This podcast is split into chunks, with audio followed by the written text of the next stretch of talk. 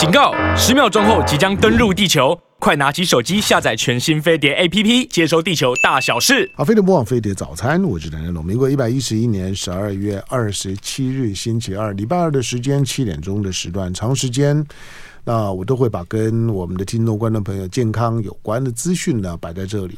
好，除了每个月呢会有会有这个潘怀忠老师的医学新知之外，哈，其他的另外有一有一回《科学人》杂志的单元。那剩下的星期二呢，我就会是台湾的各科别的名医，那会来到的节目的现场，希望呢尽可能提供大家呢及时的，有时候应景的，比如冬季的保养啦、冬季的养生啦，或者冬季的一些的比较容易出现的健康问题啦，类似这样的主题。好，今天呢，在我们节目的节目现场的。呃，他是他是公卫公卫体系里面的这前辈啊，那主要专家中的专家。那我我从一本书谈起了。那如果如果不是书啊，平常我碰到他就是嘻嘻哈哈的，大概大概就 就很难去谈什么很严肃的事情。但是偶尔呢，大家也也会在一些的一些的访谈性的节目当中呢，你也会呢看到他的他的身影。好，那前前这个就是说呢，国民健康署的署长啊，那国际现在是国际健康促进联盟全球执委会的委员，那邱淑媞邱署长，欢迎。谢谢香龙，好，大家好。好，那呃，这本书啊，《台湾新冠疫情的冲击与反思》啊，那这是呢邱淑题的作品啊，那天下文化出版。那里面当然有一个假设了，就是说，如果如果疫如果疫情再来一次，那我们怎么样可以做得更好？嗯、这个问题对大部分人来讲没有没有什么意义，会觉得啊，疫疫情过得最好，还要再来一次吗？嗯。嗯，不过以现在的现在的全球的气候环境啊，以及人跟人之间的互动交流的情况来讲，以及人跟人跟野生动物之间的这些的这些的关系，对，我觉得什么时候会再有一波的什么样的疫情来，我们不知道。嗯，总而言之是有可能的。对，那在温室效应的影响影响下面。嗯，它会使得病毒啦、细菌的演化跟发展的轨迹呢，会会变得不一样。没错，甚至于过像像在北北冰原陆陆续续解冻了之后，嗯、你哪里知道呢？被那些冰封的那些的底下呢，到底放了什么的东西？它都有都有可能。所以呢，我们不要掉以轻心。就是疫情。每隔一阵子，它就可能会用某一种的方式啊，在在什么地方出现，而且绝大部分，它大部分可能都会表现在跟呼吸道有关。嗯，大部分。对，因为其他的其他的疾病呢，比较不容易造造成大规模的传播跟传染，所以透过空气、透过呼吸、透过人群接触的呼吸道的传染性的节目，播这些这种这种的疾病，不管是过去的 SARS 或者是现在的现在的新冠都一样啊，它都是跟呼吸道有关的。好，来，我们，我，我，我先从这本书谈起好了。就是第一个，啊，你都已经都都都都三年了，都退都退休了，那你干嘛？你干嘛还辛辛苦苦写写这本书？啊，因因为其实一方面是我本来很希望台湾不要像欧美这样。好，那为什么我会不希望台湾像欧美这样？嗯，因为从二零二零年这个疫情刚开始的时候，嗯、虽然台湾因为它发起于对岸嘛，哈，嗯，那对民进党政府来讲啊，毫不犹豫的断然就把它阻断，只要跟对岸对岸有有关的，马上就上上升，无限上纲到政政治问题，对。对但是对于一个传染病来讲，嗯、我们因祸得福，嗯，好。可是因为我二零二零年呢，其实就包括像国际医院联盟，嗯，好，世界公共卫生联盟等等，好，还有我我本身是被全球选为执委，而且我曾经被选为两次被选为副理事长的国际健康促进联盟等等。其实我们都一直有在很多专业的互动。哎，我我打个岔，这个这个这个执委平常要要做什么？其实他所谓职位，就大家会有一些分工哦。那我们的分工包括说，像我曾经担任过负责全球在健康促进高等教育的评鉴。啊，包括大学跟研究所的这一些 programs 的评鉴委员会的的主席，嗯，那包括比如说帮他做全球的一些伙伴关系的拓展呐、啊，还有像他做这个世界健康促进大会好的这个规划，我也曾经做过这个呃学术委员会的委员等等这样子哈。那那因为其实我跟这些国际组织的熟悉，所以从二零二零年这个包括国际医院联盟。他们就看欧美不是很严重嘛，要谈说医院要怎么样来防疫，那所以其实就直接接触到那一种。那当你这个病毒攻陷你的社会的时候，那个整个医疗体系根本就是个炼狱。嗯，好，那各位回想一下，我们在 SARS 的时候，我们也曾经遭遇过，对不对？对。所以那时候其实我的谈法跟他们就已经完全不一样。嗯、他们就在谈说医院怎么防疫，嗯、我说唇亡齿寒。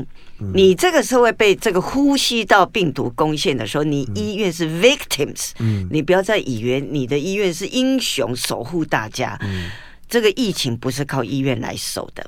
是要靠你的国家的这个对防疫的决策来守，嗯、所以就是有这个防疫路线的问题。嗯，就说你不是你的医疗体系很强，各位还记得我们常常说我们 we are second to none，嗯、说这个医疗体系的排名，瑞典第一，嗯、我们第二，是吧？嗯，瑞典多好啊！那英国其实也曾经都是被排名到非常前面的医疗体系，都不好，嗯，东博好。你这个呼吸道病毒。它的传染途径，事实上你又不能不呼吸，嗯，对不对？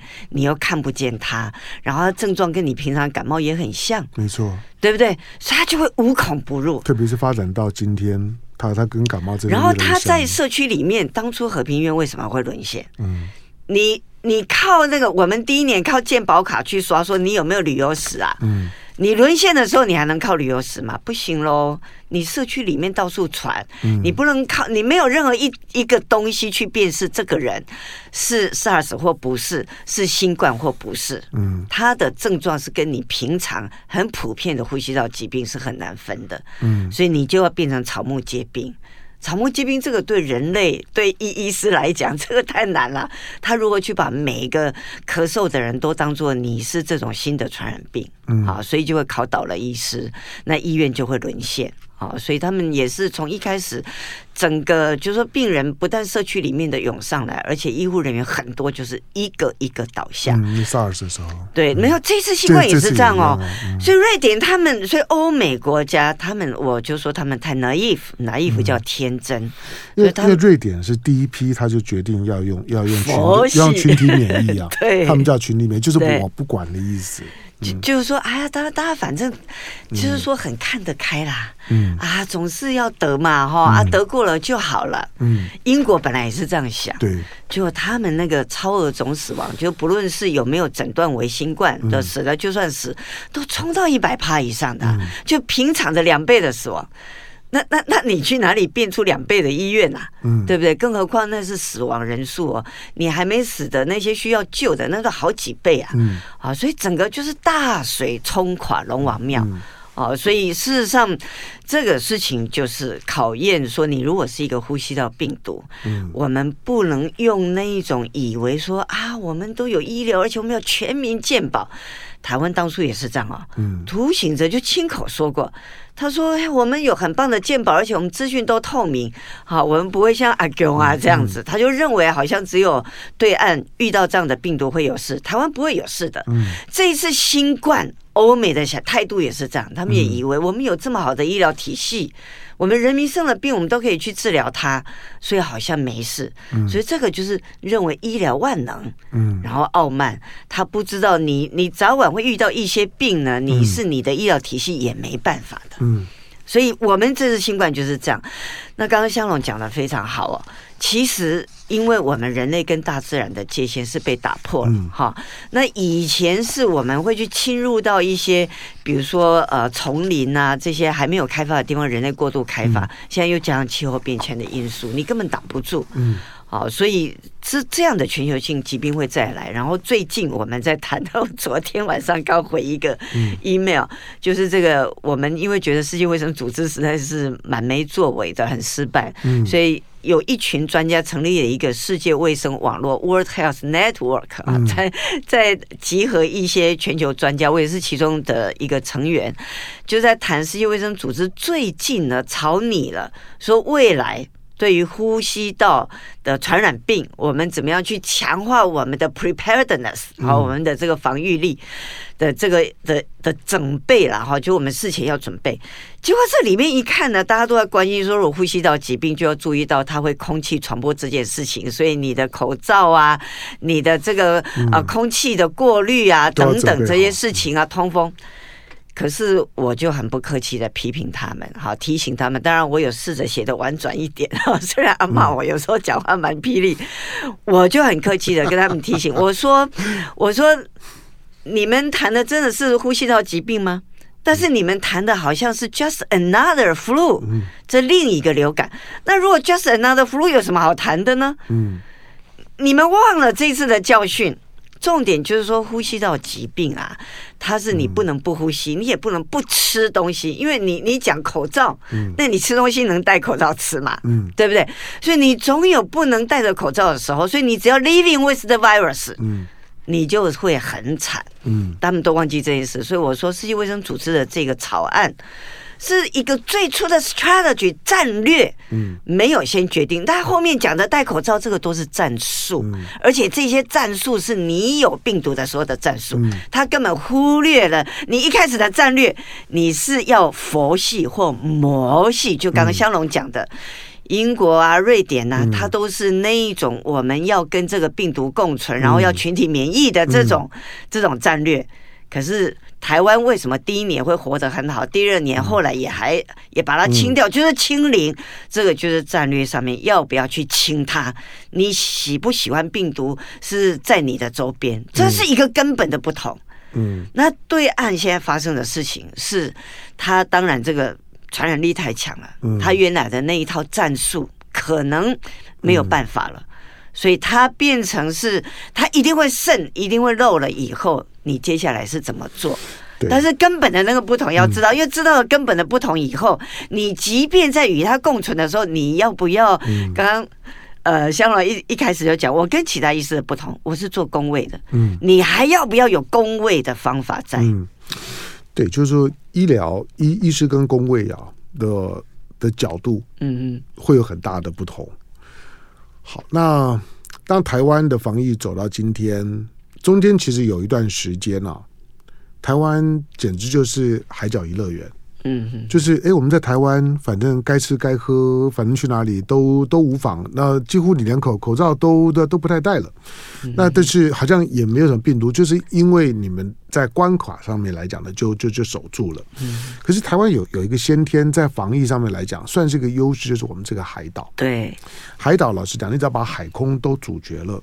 其实大概这挡掉了百分之九十九九点九了啦，剩下漏网之鱼大概就非常非常少。对，偶尔进来的那再来处理就好了。对，可是最后我们终究也还是放了，也还是放的原因，当然跟当当你主要的贸易啦、观光往来的国家都放了，你想美国放了，欧洲放了，日本放了，台湾能能不放不放不放不可能嘛？美美国跟日本给的压力都都很大，何况何况我们知道有很多的秘密的交流，美国的什么安安安和旅啊等等。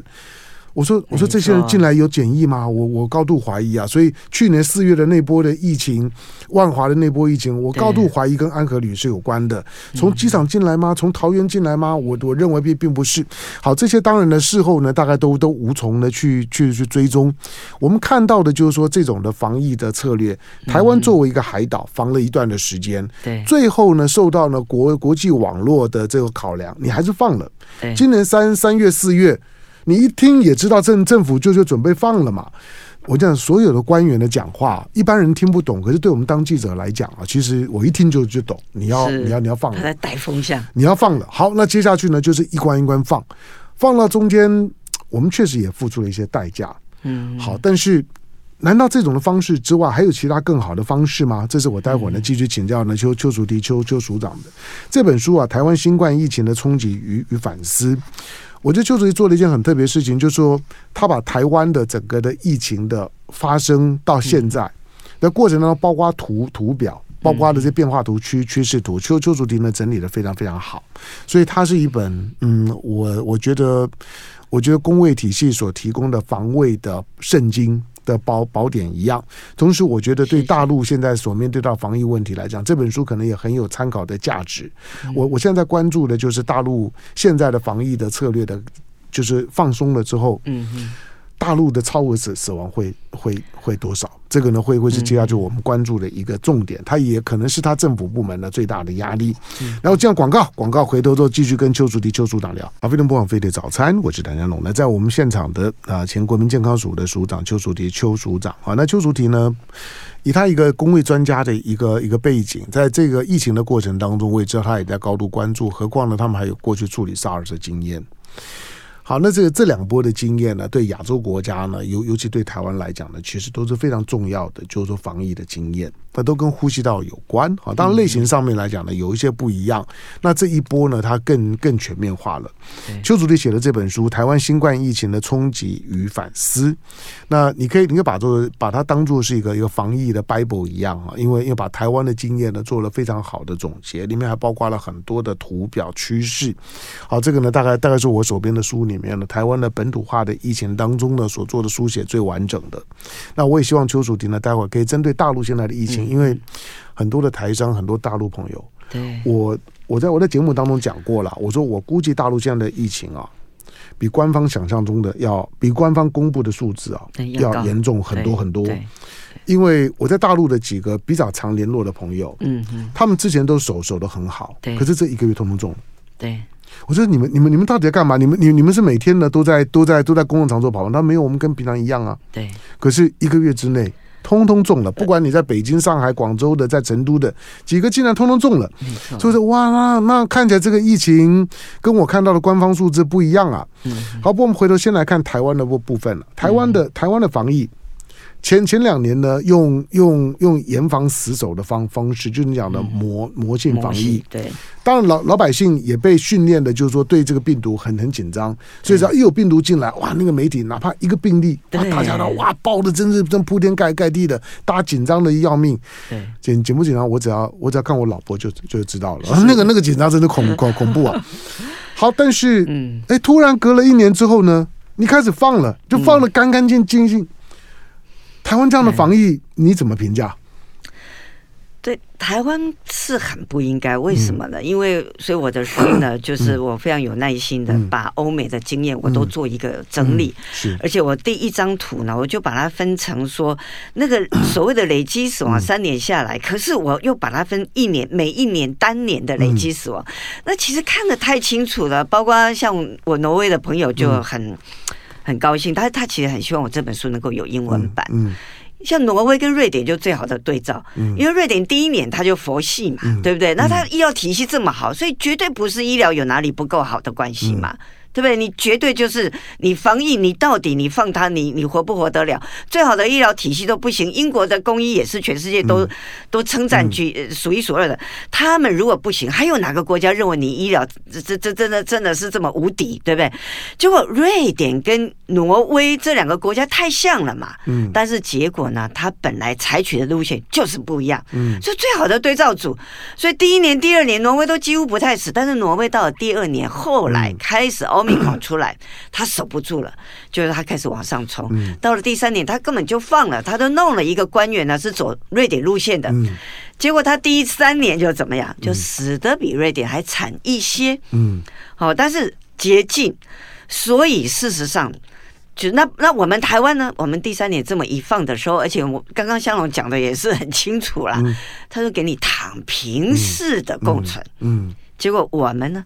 不但呢，就是跟欧美其他那些共存的国家是一样，而且我们还超越，嗯，超越了我们的这个死亡已经超越欧美了。那我们的超额死亡有多少？而且各位各位注意一下哈，各位注意一下，我们五月才开始出现死亡人数，对，我们半年死比人家一年多，然后也也超过南韩的，那早就超过日本了，嗯，哦，所以但但我们的超额死亡呢，因为因为政府做了一件事啊。他就很天才，他说要轻重症分流，就然后他好厉害，他一分的时候所有人都轻症，你知道吗？所以我们人都死在外面。但死在外面的时候呢，结果我们的这些医疗的部分，其他的这些的陪葬的人数是有一些，我们到了呃，我们我们这个六月的时候，超额死到四成。就比平常的死亡多四成，都已经多过癌症的这个死亡数，所以它会排第一号死因。那么到了七八月大概两成，好，那九月有下来一些，但是十月、十一月又上来，好，我们最新的这个数字又是比平常多到两成以上，嗯，好，不多两成以上的这个死亡，所以呢，其实台湾就证明说，如果政府呢，他带风向告诉大家都没事，然后死的人也不一定在我们身边的时候。大家就真的不太戴口罩，对啊。但是我们就会，我们就会死的比别人惨。嗯，好，所以这个都是已经证明了，就是说你医疗体系多强都没用。嗯，那就你的工位的这个路线，而且我们是有打疫苗的哦。嗯，好，我们疫苗打的也还不错，但是我也帮大家去看了，像英国。英国是这样，因为他前面不是就搞佛系嘛，嗯、所以英国的老，然后他后来其实还是有封城啦，因为死亡严重，你不论政府封不封，大家都会封，所以你看对岸嘛，嗯、他们就开开关关，白纸运动，英国、英国、美欧、英国、美国的都开开关关的，就是严重的时候呢就关起来，对，你不得不关嘛，一下子又又打开，大家受不了，你又打开，对，但是你就是没有一个比较稳定的政策，对，对，那所以对岸你说白纸运动，你你你搞什么东西啊？你你不用啦，嗯、现在疫情一传开来，大家一知道了以后。就像我们去年这样嘛，宛若死城。嗯，民众会不会怕死？会怕死啊！就是自主的一个类风城嘛。嗯、现在对岸很多城市就这样了嘛，像北京现在就是这样的一个情况。嗯，嗯那它的这个传播速度就会再降下来。要不要这样？当然要啊！嗯、你你给他这样子去搞的话，你就是像台湾嘛。嗯，你你。那死你要死多少都可以的，不要问说会死多少，嗯、要多少都可以。你要像香港这样也可以的，好、嗯哦。那所以像，但是打疫苗有帮助，嗯、但是我们还是要搭配一些减少传播的作为。嗯，不论是政府或人民，这个减少传播作为是很重要。我们五月啊，是因为那时候有一个这个大会考。嗯，大会考呢，校长们真是吓死了。那我三年级的去大会考，考完回来，嗯、那我一二年级怎么办呢、啊？所以那时候校长们集体请求说呢，是不是大会考之后，大家呢能够停课一段时间？嗯。结果真的县市的部分，台湾除了两个县市以外，都是县市长下令，因为县市长有权，国中以下县市长是有权的，就下令全面停课。一停课之后呢，结果我们的我们五月中到到高峰，五后面就下来了。为什么？因为你五月初宣布全面停课，所以你经过了一两个这个这个啊潜伏期之后，它其实就下来了。嗯我们后面就往下降了，所以公共卫生措施都是有效的。那时候靠县市。长把它给呃，把它给这个就是传播的速度给降下来。嗯嗯、北京的传播速度会下来的，为什么？民众类封城了。嗯，好，我们去年也是这样，民众就自主类封城了。对呀、啊，对。那因为他人传人嘛，嗯、人传人，你只要民众的接触减少了，嗯、他当然所谓的 RT 值。哦，它的那个实际传播速度会下来。哦，嗯、那有人在猜说会死多少？如果照台湾照，我们现在死了一万四千人，照人口数算，对岸呢是可以死八十二万人的。好，如果照台湾这样，它是我们六十倍的人口嘛，十四亿嘛，嗯，啊，我们两千三百万，它可以是八十二万人，那。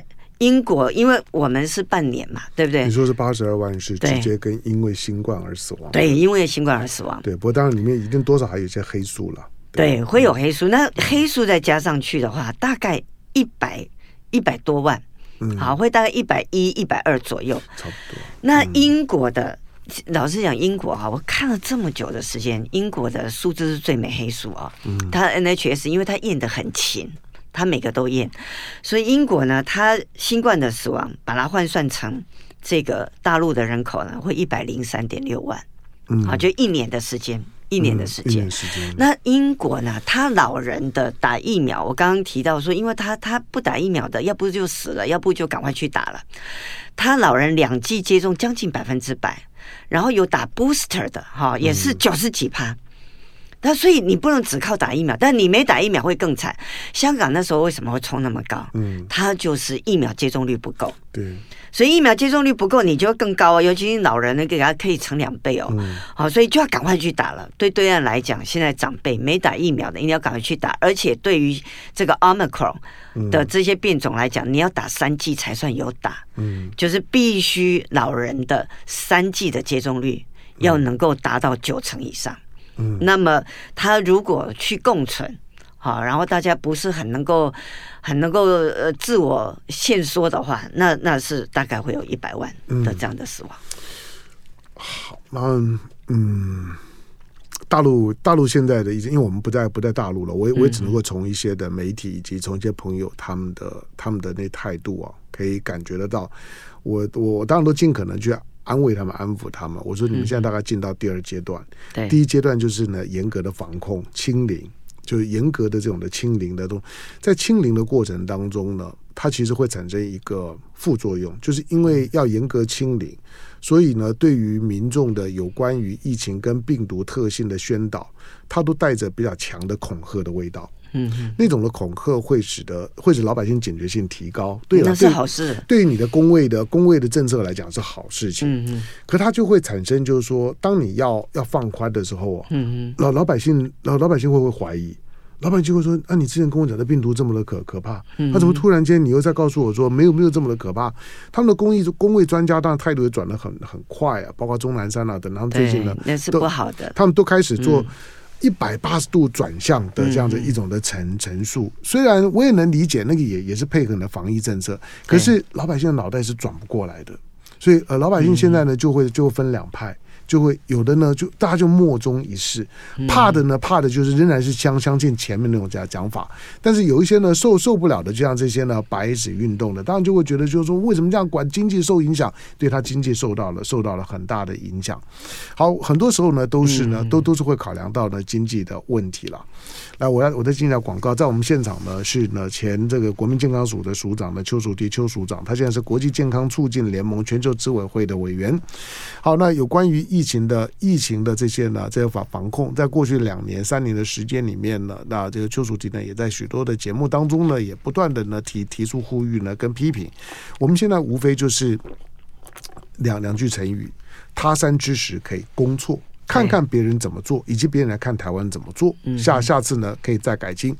第二个就是说呢，前事不忘，后事之师。对，虽然这波的疫情到到今天，你要在清零是是不可能了，它就是流流感化了。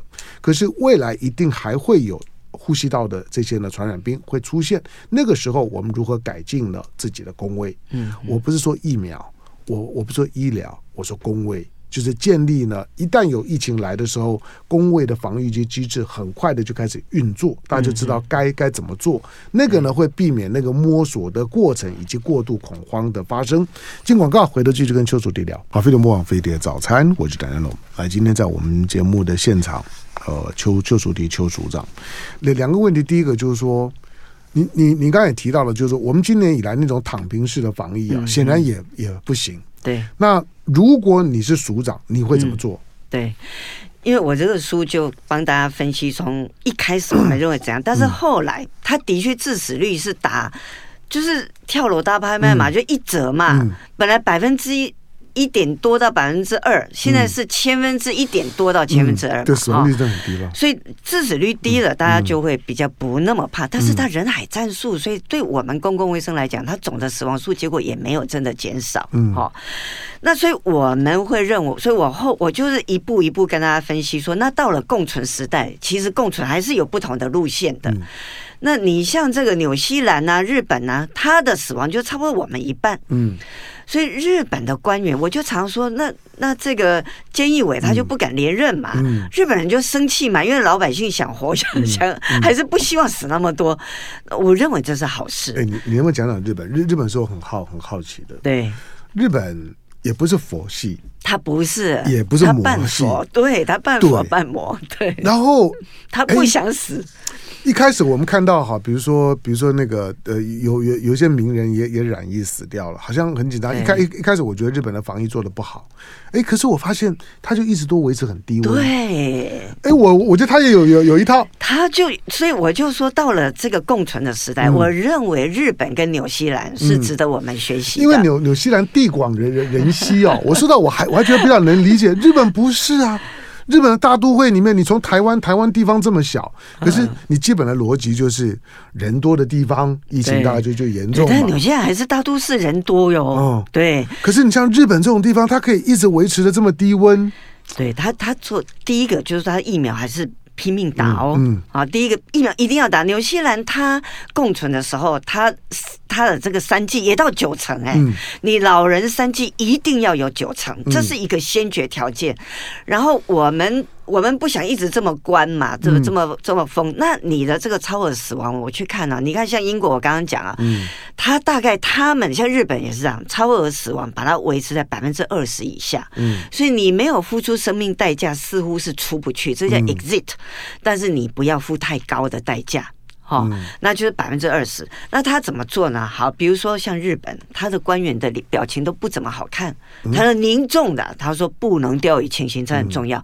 那你的民众，你只要打一点折扣，你的民众有一些人少去公共场所，他有那个警觉性，长辈不要去那个大餐厅密闭的跟人家群聚。嗯然后呢，你就要有症状就要检验，因为你有症状就检验。日本就是鼓励他的企业，哈，他们大家就是你只要阳性，你你就在家，在家隔离，我继续给你薪水，所以你无后顾之忧。你生病你就不要出来啊，学校也是这样，你生病你不要出来，这样的时候你都可以减少一些传播，光这样也就够了。你打个对折，你就少死五十万人啦，对不对？所以这一种 suppression，那这个关键就在于第一个，大家有还是要有这个态度，我会戒慎，我不要恐惧，但我戒慎。第二个，你检验一定要够，所以我就那时候看。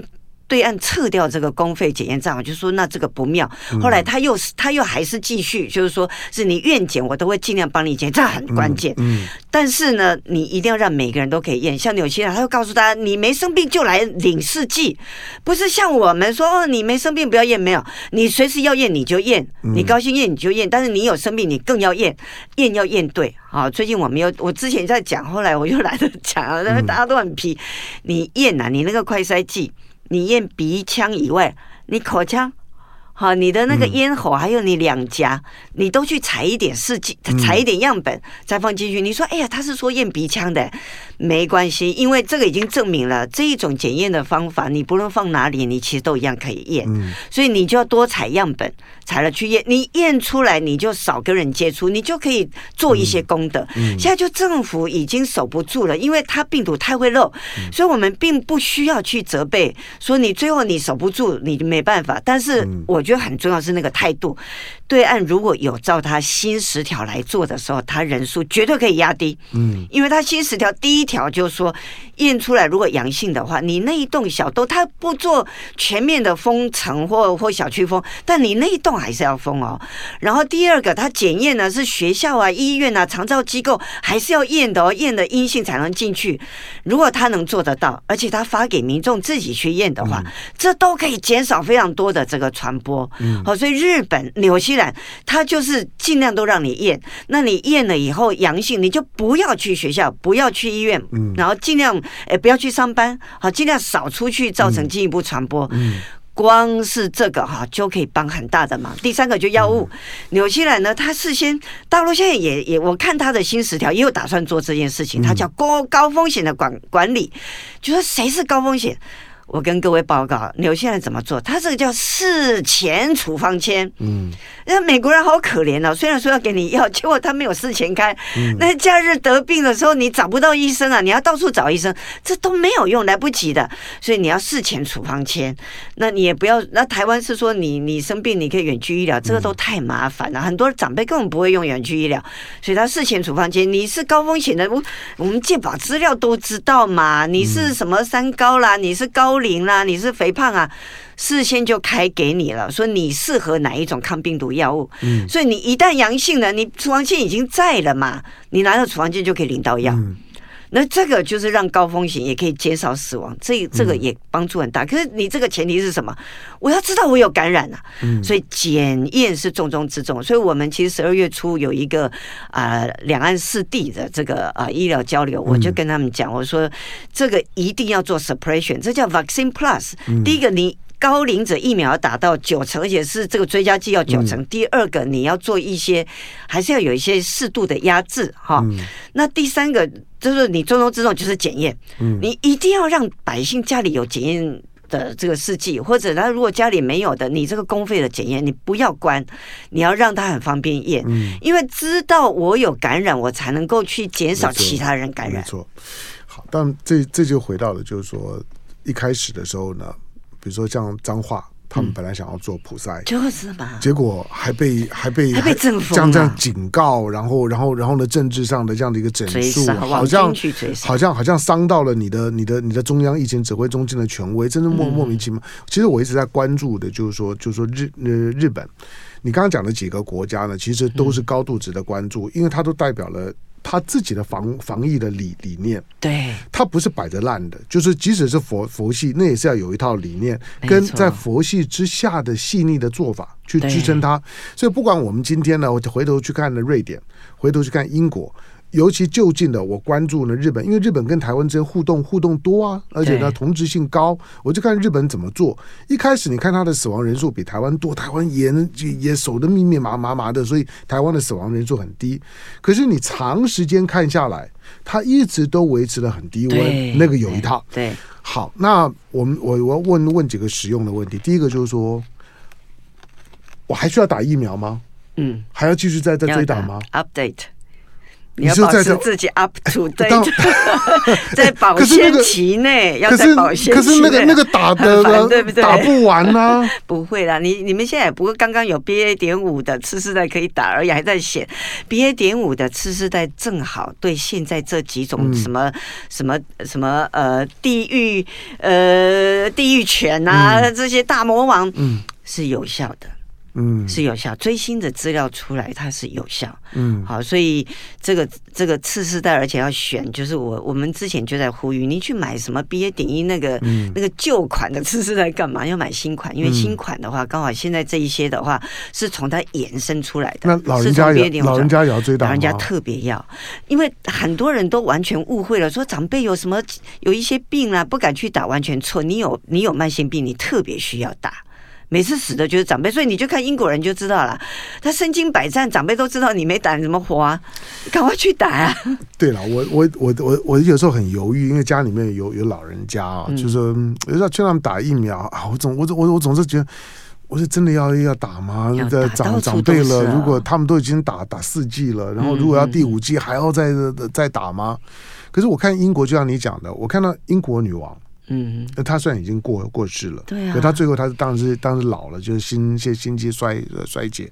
可是你看他防疫的时候，哎，他也就乖乖打，对呀，打了之后也 OK。他九十九岁，拜登也很老，对呀，拜拜登也 一样，八八也也也也一样打。佛奇也打呀，佛奇是免疫专家，对，所以就是说疫苗不好，他不敢打的。那时候我我就犹犹豫这一点。好，那最后一个问题就是说大大陆，大陆当然因为台商接下去现在小小山东可能会会会会开，嗯嗯。那呃，估计过年前的时候会有一波的台商，反正不管有没有开了，反正他们就要回来。对，再来大陆的春运呢，向来是向来是地球上面我说的最大规模的动物大春运，对，起码六亿的人会不会搬来搬搬去啊？那大陆的疫情会会怎么走？台商如果要回来，该注意什么？我觉得大陆其实，因为我看美国的疫情，他们都是从感恩节开始，哈，英美都这样。对。然后他大概元旦之后大概两个礼拜达到高峰，所以以我们亚洲的话，我们应该是春节之后两个礼拜，甚至于到一个月达到高峰，就是元宵节左右了。对对，元宵节左右。嗯。啊，因为我们的大移动是这样，而且对岸它就是跟美国太像，它是幅员广阔。他会花时间去传，所以 never too late，嗯，就是现在赶快把这个新十条能做的地方，赶快就是去照这个新十条做。它内容写的其实就是一步一步是很有节奏的。好，那但是因为有一些城市它一开始沦陷了，你就没办法。但是现在民众已经自主性封城，这是很对的。要会怕呀，因为它的确会会有死亡的，而且对经济来讲是有疫情才伤经济，所以现在全世界在担心了。以前都逼对岸开放啊，结果现在它真的发生疫情的时候。大家就知道要紧张了，它的这个供应链会乱掉的哈，所以不要再去害人家。还有就，所以这个他大概大家，而且如果要跟长辈聚的话，我就是鼓励大家你要检验。那你如果有症状哈，你就不要跟着人家吃饭，而且你要聚在一起，就是要戴个口罩，好，大家要尽量哈。那很重要，就是说少死一波是一波。所以其实对岸守到这样，你看全世界早就都已经放生了嘛。我必须讲一句公道话，能够守到这样已经不容易，没错。但是我我是比较希望，像刚刚香龙提醒到的，嗯、我就希望这些公卫专家，嗯、他们是对清零是做的很很在行。钟南山是当初 SARS 他就大声疾呼的，嗯、但是他们不太知道共存是一个什么世界，嗯。所以共存的部分，我希望他们呢、啊，不要为了说怕大家担心，然后去讲大家叫大家不要担心的话，嗯嗯、大家还是要戒慎。好，就是不要晚节不保的意思啦，嗯、就还是要戒慎。然后，因为你一关一关来，你如果春节这一波不要死伤太严重，嗯、你后面大家慢慢就会去熟悉它，以后就会知道啊，跟那个原生猪的致死率是没那么高，嗯、然后它疫苗接种率也高了，嗯、这慢慢来放的时候，就会比较像日本哈、啊，就是说我们这一波先尽量。不要让它失控，不要死太多，嗯、还能够防的地方去防，少死一波是一波，嗯、然后慢慢的、慢慢的，大家疫苗接种率都高了，不那么怕了，社会不会失序，那、嗯、到最后呢，就会像台湾现在这样，其实台湾明明还死的那么严重，嗯、比欧美还惨，但是大家稍微比较不怕了，嗯、那这个时候造成的那种就次发性的冲击就会比较小。